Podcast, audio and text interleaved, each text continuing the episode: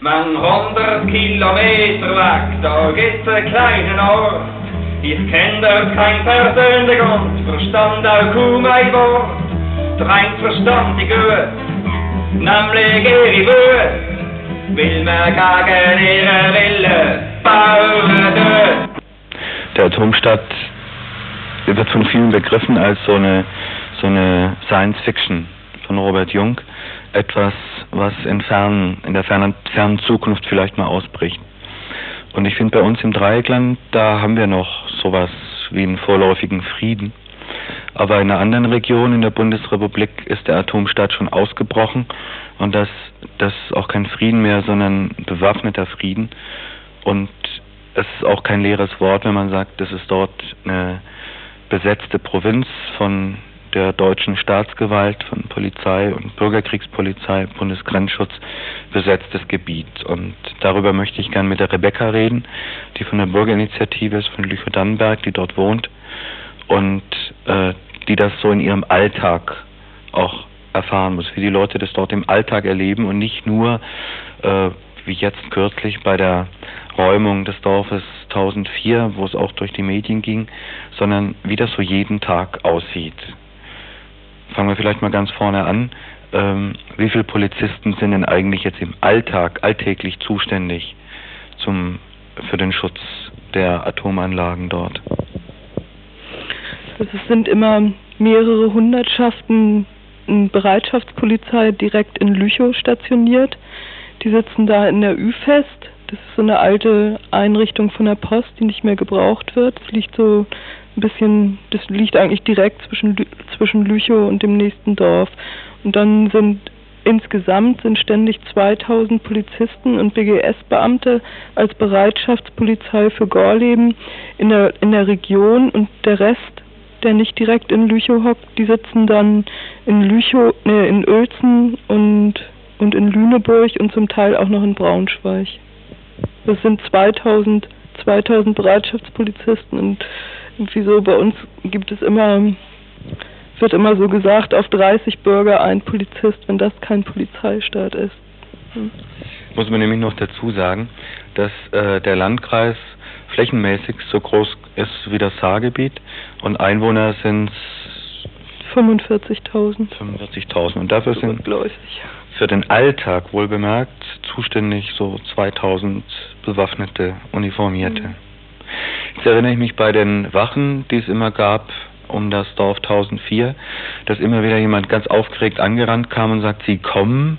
Und dann fragte jemand von den Einheimischen dort, ja, wie viel sind's denn? Sagt er, ja, zehn so VW-Bustransporter. Und dann lachten alle und sagten, das ist normal. Ja, das, das sind wir eben gewöhnt. Die sind ja, die Polizei ist seit einem Jahr, seit, seit dem Frühjahr 79 im Landkreis Lüchow-Dannenberg und die sind halt gekommen am Anfang mit der Begründung, dass sie die Bohrungen schützen sollen. Und am Anfang gab es ja nur immer zwei, drei Flachbohrstellen gleichzeitig und inzwischen gibt es eben viel mehr Tiefbohrstellen und deswegen werden auch die Wachablösungskonvois und Transporte immer größer. Es gibt eben drei Tiefbohrstellen inzwischen, die sie schützen müssen, immer zwei, zwei Stellen, an denen so Salzspiegelbohrungen gemacht werden, mehrere Flachbohrstellen, dann gibt es die Depots, wo sie ihr technisches Material lagern, dann haben sie immer noch ein Haus vom Landtagsabgeordneten zu bewachen. Und das ist schon einiges, was da zusammenkommt. Und so die Norm normal ist eben, dass so viermal am Tag, wenn Wachwechsel ist, erstmal Richtung Bohrstelle fährt, also jetzt zum Beispiel Gedelitz, das liegt in der Nähe der, der Tiefbohrstelle 1003. Da fährt dann mittags um 12 fahren sechs bis zehn VW-Transporter oder auch diese größeren Mannschaftswagen fahren Richtung Bohrstelle und eine Viertelstunde später kommen gleich vier Wagen nochmal zurück. Das ist dann der Wachwechsel und das ist darüber, das ist schon das muss man irgendwie schon erlebt haben in Gedlitz, um zu begreifen, wie das ist. Das ist ein Dorf, das liegt an einer ziemlich kleinen Straße und es gibt eigentlich nur den Verkehr der Einheimischen da und Trecker kaum mal ein Lastwagen.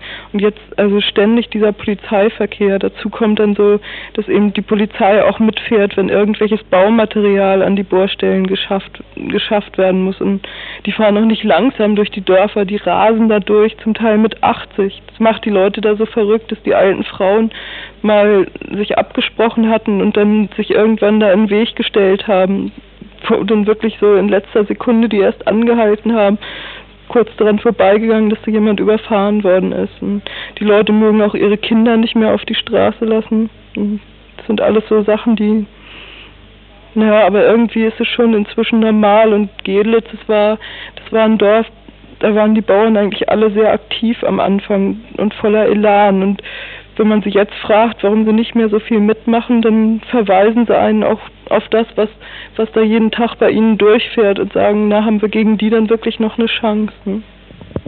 Das ist eigentlich ziemlich schrecklich, dass dieser alltägliche Terror der militärischen Anwesenheit, dass, dass sowas normal wird.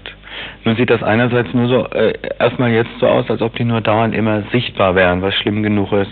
Irgendwo durchfahren, hin und her fahren und zwar so mit dem ganzen Imponiergehabe, das das Militär so an sich hat.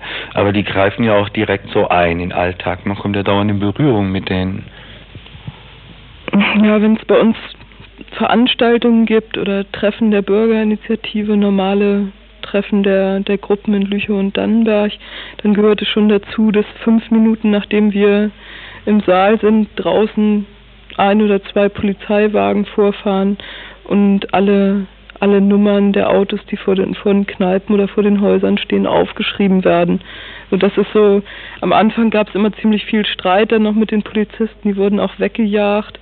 Aber so inzwischen hat sich da so eine Haltung entwickelt, naja, wir haben nichts zu verbergen und wir nehmen das so hin. Aber es ist nicht so, dass wir uns nicht mehr drüber ärgern, wissen aber auch nicht, wie wir das abstellen können.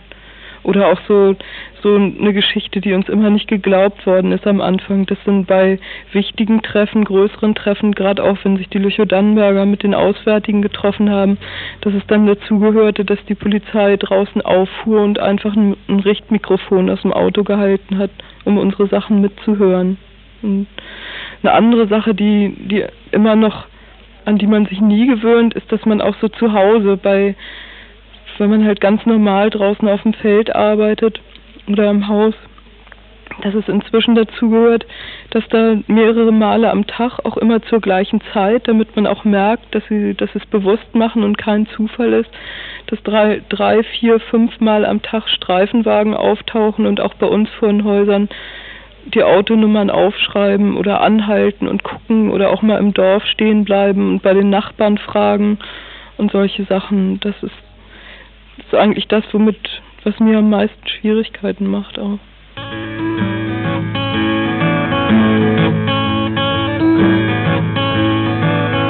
Siamo in paz e lo scalfaiagherro Andan partì a Micionei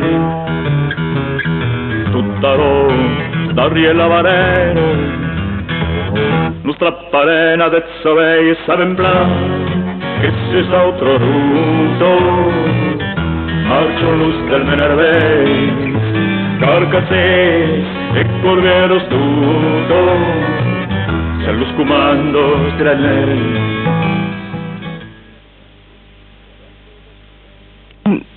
ist auch so, dass, äh, dass eben nicht nur nicht nur diese Polizeiwagen und die eben die, in denen die Bullen transportiert werden, dass die so zum Bild im Landkreis gehören, sondern die zeigen uns auch ständig ihr ganzes technisches Material, was also ihre Panzer, ihre Wasserwerfer und ihre großen Transportfahrzeuge, ihre Hubschrauber, das ist ja alles da. Und es kommt selten zum Einsatz. Es ist eigentlich erst einmal gebraucht worden, jetzt bei der Räumung von 1004. Aber ab und zu muss das halt bewegt werden im Landkreis. Und dann machen sie so kleinere Manöver oder fahren auch einfach nur mal alle Hauptstrecken im Kreis damit ab. So regelmäßig einmal im Monat kommt es so vor. Und dann steht auch mal so eine rum im Dorf, ja. hast du mal erzählt. Ja, das war ganz am Anfang. Das war, als sie als die Polizei, das machen sie inzwischen nicht mehr, da haben sie auch ziemlich viel Empörung drauf gekriegt, da haben sie wirklich so ihre Panzerspähwagen, ihre Panzerspähfahrzeuge einfach auf die Dorfplätze gestellt und da einen Tag stehen lassen. Ja, und dann gibt es manchmal Geschichten, die sind sicher noch eine Ausnahme, aber wer weiß, wann das auch normal ist, wenn man so im Wald da rumläuft, und es gibt ja so viele Stellen im Wald, mhm. die bewacht werden, dass man mit denen aneinander gerät. Ja, ist jetzt gerade vor drei Wochen wieder sowas passiert. Da war ist ein Bauer, der auch die Wälder da rund um die um die Bohrstelle 1003 so forstwirtschaftlich betreut. Das heißt, er muss da immer so alle paar Wochen durchlaufen und macht so Schädlingskontrollen. Und der ist auf seinem letzten Gang plötzlich von zwei Polizisten angehalten worden. Beide so gut ausgerüstet mit Helm und Schild, wie sie da immer rumlaufen in den Wäldern. Und sollte seinen Ausweis vorzeigen. Und er hat, also er war ziemlich verblüfft, weil ihm das in seinem Leben noch nicht passiert ist, dass er da im Wald seinen Ausweis, dass da im Wald eine Personalienkontrolle war und wollte gerade ansetzen, ihm zu erklären, warum er eben weil es sowas noch nie gegeben hat, auch nie seinen Ausweis dabei hat, wenn er da im Wald arbeitet und ist überhaupt nicht zu Wort gekommen, sondern brutal zusammengeschlagen worden von den beiden. Hat eine Stunde bewusstlos im Wald gelegen und hat es dann erst geschafft, sich da davon zu machen. Hatte auch unglaubliche Angst, ist erst einen Tag später zum Arzt gegangen und Inzwischen läuft da eine Anzeige, aber natürlich gegen Unbekannt und wir haben da auch keine besondere Hoffnung, dass diese beiden Polizisten da zur Rechenschaft gezogen werden wohl bemerkt, die ganzen, die ganzen Erzählungen, alle die, die ganzen Beschreibungen, die betreffen jetzt den Alltag dort im Wendland, in Lüchow-Dannenberg. Das ist nicht das, was der Staat auffährt, wenn eine Demonstration ist oder irgendein größerer Konflikt, sondern das ist dort jeden Tag diese Anwesenheit von Polizei und äh, der Versuch, die Leute einzuschüchtern, weil man immer die Staatsgewalt vor Augen sieht. Mir geht's mir geht's jetzt so, wenn ich an die Elbe kommen. Als ich das erste Mal dort war an der Elbe, das hat mich unheimlich erschreckt, auf der anderen Seite den großen Zaun zu sehen und dann so alles, was ich im Kopf habe von dem Polizeistaat in der DDR, da drüben sieht man nichts, mit den Leuten kann man keinen Kontakt aufnehmen, die sind ziemlich eingeschüchtert. Wenn man sich jetzt, wenn man jetzt an die Elbe geht und darüber guckt und seine Schrecken hat und sich umdreht und zurückguckt ins eigene Land, dann ist das eigentlich, weil es näher ist auch und beweglich eigentlich viel schlimmer. Und ich glaube schon, ist auch für uns so im Dreieckland sehr wichtig, sich vorzustellen, dass die, die Beschreibung vom Atomstaat, dass das überhaupt keine Science Fiction ist, sondern dass es längst angefangen hat. Und in der ersten Region jetzt dort in Lüchow-Dannenberg, dass es aber insgesamt Manöver sind für alle Regionen, wo sich Widerstand regen wird. Und eigentlich kommt es wohl nur darauf an, dass der Widerstand an so vielen Stellen so stark wird, dass sie irgendwann mehr Polizisten brauchen, als wir Einwohner hier haben.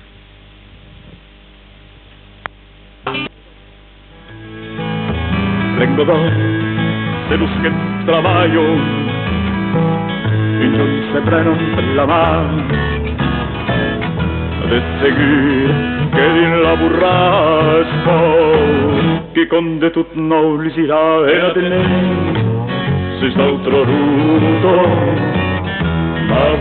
Marciolus del venerdì, carcasses e corriero spunto, ser los comandos de la nuez. Carcasses e corriero spunto, ser los comandos de la nuez.